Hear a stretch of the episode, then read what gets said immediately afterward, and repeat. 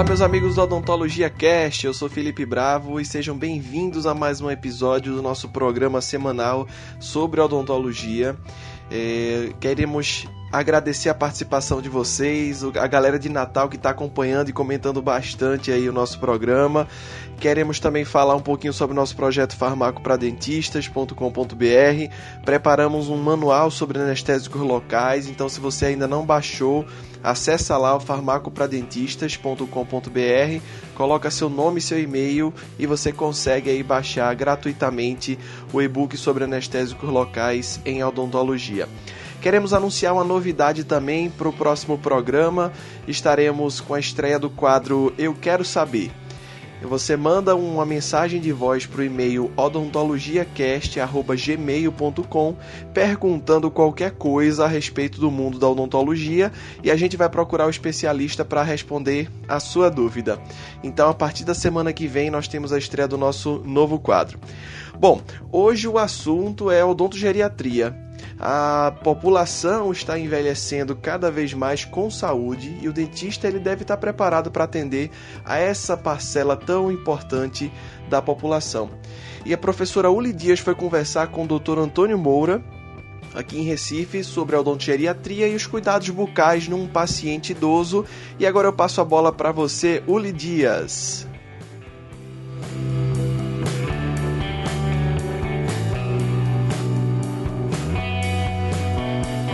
Olá, ouvintes do Odontologia Cast. Hoje eu estou conversando com o professor Antônio Carlos Moura e a gente vai falar sobre um tema diferente na odontologia. Eu considero, pelo menos, diferente, que é a odontogeriatria.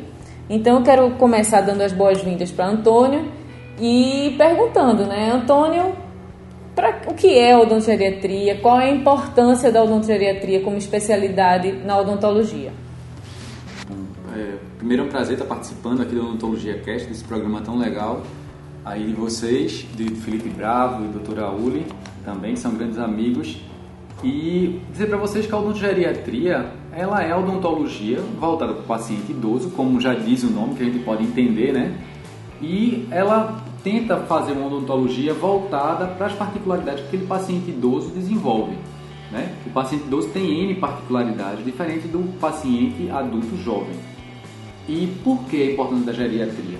A gente sabe que o mundo está envelhecendo, né? a expectativa de vida aumentou devido à evolução da ciência, dos medicamentos e a expectativa de vida no mundo aumentou.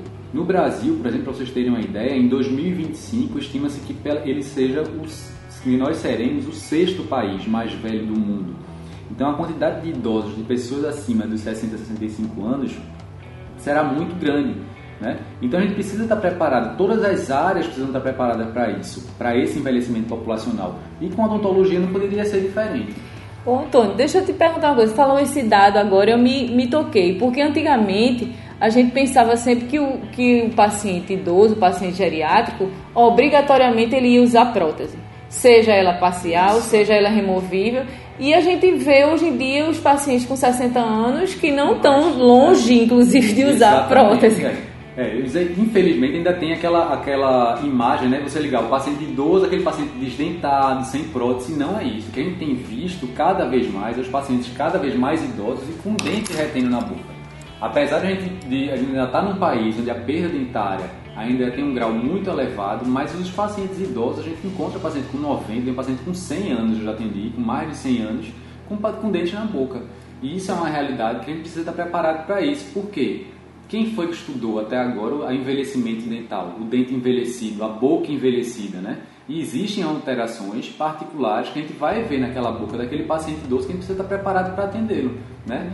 E a gente tem que pensar na seguinte forma também, do seguinte, do seguinte modo: o paciente idoso ele vem de uma geração que é aquela odontologia é, iatrogênica, mutiladora, né? Que é aquela questão daquele paciente que sentia uma dor de dente e ia lá para fazer uma extração dentária. E a gente tem que pegar esse paciente que nunca teve aquela orientação preventiva da odontologia que a gente tem hoje, que é a odontologia preventiva e reparadora, e tentar implementar essa mudança de hábitos nesse paciente.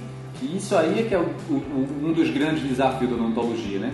Ninguém nunca ensinou aquele paciente idoso a escovar os dentes, ao contrário da gente, da nossa geração. Que teve uma orientação muito maior sobre isso. A gente faz a geração do flúor, a geração do, da manutenção dentária maior. A deles não. Então esse é um desafio. É, e outra coisa que você falou que bem interessante é que a gente não tem é, o estudo da boca envelhecida, né? A gente precisa aprender a estudar essa boca envelhecida Isso. com dentes naturais, Exato. dentes do paciente, né? Exato. E olhar o paciente como um todo, porque a odontogeriatria é exatamente isso. Você não foca só na boca. A gente tem um envelhecimento bucal também. O que a gente pode observar de características? A perda dentária, que é um, não é, apesar de não estar ligada ao envelhecimento, mas pode acontecer devido às patologias odontológicas que existem existe a diminuição da força muscular da língua, né? a diminuição de saliva, que existe também, tanto a xerostomia, que é a sensação da boca seca, como a hipossalivação, a diminuição ou a cialia, que é a ausência de saliva. Então, tudo isso vai existir nesse paciente idoso. E isso vai ter um impacto não só na saúde bucal, como na saúde geral dele. Por exemplo, um paciente idoso, muitas vezes ele desenvolve uma disfagia, que é a questão do engasgo, certo? Então, se aquele paciente tem dentes, é, falta de dentes, se ele tem uma diminuição da força muscular da língua, e ainda tem pouca saliva. Pouca saliva. Como é que ele vai fazer esse bolo alimentar na boca? Ele vai querer engolir de uma vez só. Então, se é um paciente disfásico, a gente vai estar tá correndo o risco dele ter um, um, um, processo de engasgo ali naquela hora, né? Outras coisas também, é, se um paciente não, tá, não tem saliva, que a gente sabe que na saliva a primeira etapa de digestão é na boca, né? Então está com a amilase lá, está tá deficiente. Então ele está pulando uma etapa da digestão. Então você vai naquele paciente que é um idoso frágil, você está pulando uma etapa da digestão, você está sobrecarregando outros órgãos. Então aquilo ali vai ter um impacto sistêmico naquele paciente.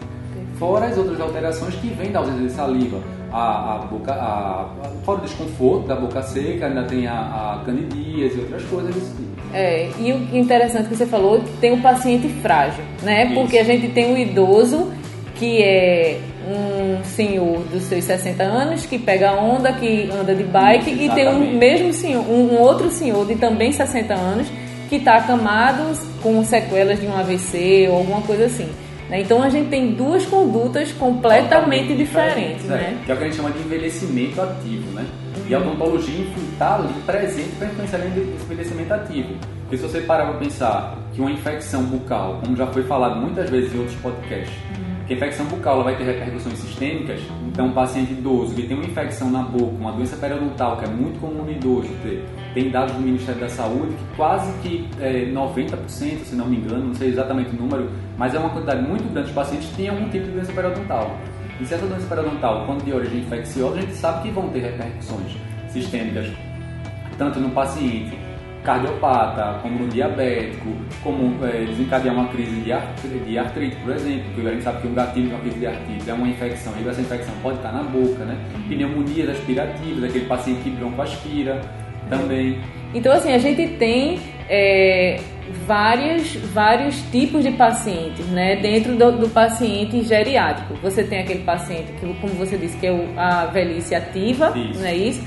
Você tem o, o o, paciente geriátrico frágil, né? E você tem aquele paciente geriátrico que é, ele vai envelhecendo, não tem nenhuma doença é, de base, como a gente chama, ele não é um paciente cardiopata, não é um paciente diabético, mas que pelo passar da idade ele vai ficando com menos mobilidade e vai tendo a necessidade de ter esse atendimento odontológico também domiciliar. Domiciliar, exatamente. Não só domiciliar, como hospitalar, né? Uhum. Outra coisa muito legal que você falou, é esses vários tipos de paciente. Tem o paciente que tem aquele envelhecimento ativo, que é aquele paciente que vem no nosso consultório que a gente consegue tratar de uma maneira mais convencional mas que a gente tem que ter um, cuidado, um certo cuidado, porque ele é um paciente que normalmente toma um certo número de medicamentos, é um paciente que a gente chama de polifarmácia. Ele toma vários medicamentos e a gente sabe que esses medicamentos vão ter não só interações medicamentosas com que a gente pode usar, como também vai ter repercussão na boca, né? Uhum. De, de efeitos adversos. E ainda agravar a condição já própria da já velhice, própria da né? Velhice que está lá. É. E fora isso, tem aquele paciente que tem aqueles vários problemas, que é um paciente mais frágil, que tem que intervir com certo cuidado. E tem o paciente demenciado, neurologicamente comprometido, muitos pacientes com Alzheimer. E esses pacientes com, com demenciados, eles é, requer, você requer de você uma abordagem diferenciada para esses pacientes. Então, assim, você precisa entender o mundo dele, ter um certo respeito com aquele paciente que muitas vezes não vai mais verbalizar para você o que está sentindo. Então, assim, você precisa ter uma abordagem diferenciada. E vou dizer para você, odontogeriatria não é, não existe assim, odontogeriatria na dentística. Não existe. A, a, a, o passo a passo de fazer uma restauração dentária, de fazer uma endodontia, é o mesmo. O que muda no paciente idoso, principalmente esse paciente idoso mais frágil, comprometido com Alzheimer, entre outras coisas, é a abordagem diferenciada. Entendeu? Então a gente quer que a gente dá de orientação normalmente quando a gente vai falar com esse paciente a gente orienta muito o cuidador do paciente. É, porque você está tá envolvido dentro de um Isso. ambiente familiar, né? Isso. né? Aí uma simples escovação já, é, já um, gera um impacto para aquele paciente, porque ele começa a negligenciar. O paciente com Alzheimer ele tem perda de memória recente. Então, a, uma das primeiras coisas que ele negligencia é a escovação dentária.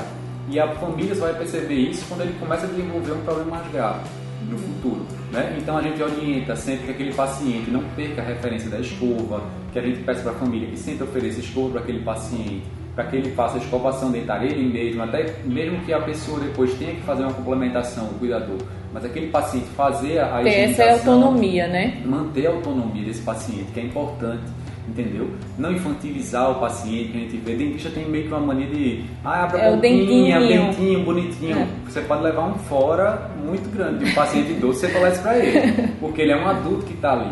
E a gente não pode tratar de forma diferenciada, né? No fundo, no fundo, eu vi uma vez uma, uma, uma foto de, dessas postagens do Facebook, eram duas, dois olhos, um olho meio envelhecido com as rugas e outro olho mais novo. Né? E mostrando assim, no fundo, no fundo somos todos iguais. Então, assim, eles são iguais tem sonhos, tem, tem, tem desejos, como a gente tem também. A gente precisa tratar dessa forma. E assim, para quem se interessou, Antônio, para fazer a odontogeriatria, é, qualquer um pode fazer? Onde é que a gente consegue a formação? Como é que a gente faz? A odontogeriatria ela tem especialização em São Paulo, que foi onde eu fiz. Né? Aqui, infelizmente, pelo Nordeste, eu acho que não tem nenhum. Uhum. Mas é correr atrás de livros, estudar porque na realidade, como você mesmo disse, né, é um paciente que tem os procedimentos são executados são da mesma forma. É. O manejo desse paciente é, é que requer uma, uma é. atenção, né? É um paciente sistêmico que tem comprometimento sistêmico e aí precisa ter um manejo diferenciado e principalmente nessa questão, questão neurológica. A abordagem diferenciada, você entender o paciente, você saber respeitar o limite daquele paciente né? E saber muitas vezes que vai ter que atender aquele paciente numa cadeira de dentista no seu consultório ou então na casa dele, um atendimento domiciliar, um consultório portátil você tem que levar lá, que muitas vezes ele se sente muito mais seguro de estar lá. Né? Então, Dentro do ambiente que é comum a ele, né? Isso, Outra coisa que eu pensei agora, Antônio, são aqueles pacientes que são institucionalizados, né? A gente tem uma uma parte ainda considerável da, da, da população geriátrica que estão em instituições. Isso. Existe, Antônio, essa, essa preocupação, você que é odontogeriatra, assim, existe essa preocupação por parte das instituições de ter uma atenção odontológica àquele paciente? É bem legal você falar disso. Algumas casas é, geriátricas, hoje em dia, a gente fez um trabalho recentemente com alguns alunos da, da Universidade Federal é, fazendo um programa de capacitação dentro de um lar geriátrico, aqui com as cuidadoras, e tem prestado serviço a esse pessoal. E eu já presto serviço a alguns lares que chamam aqui, mas eles chamam de forma pontual. Esse, esses, é, os atendimentos de forma pontual, quando já tem algo para fazer alguma intervenção.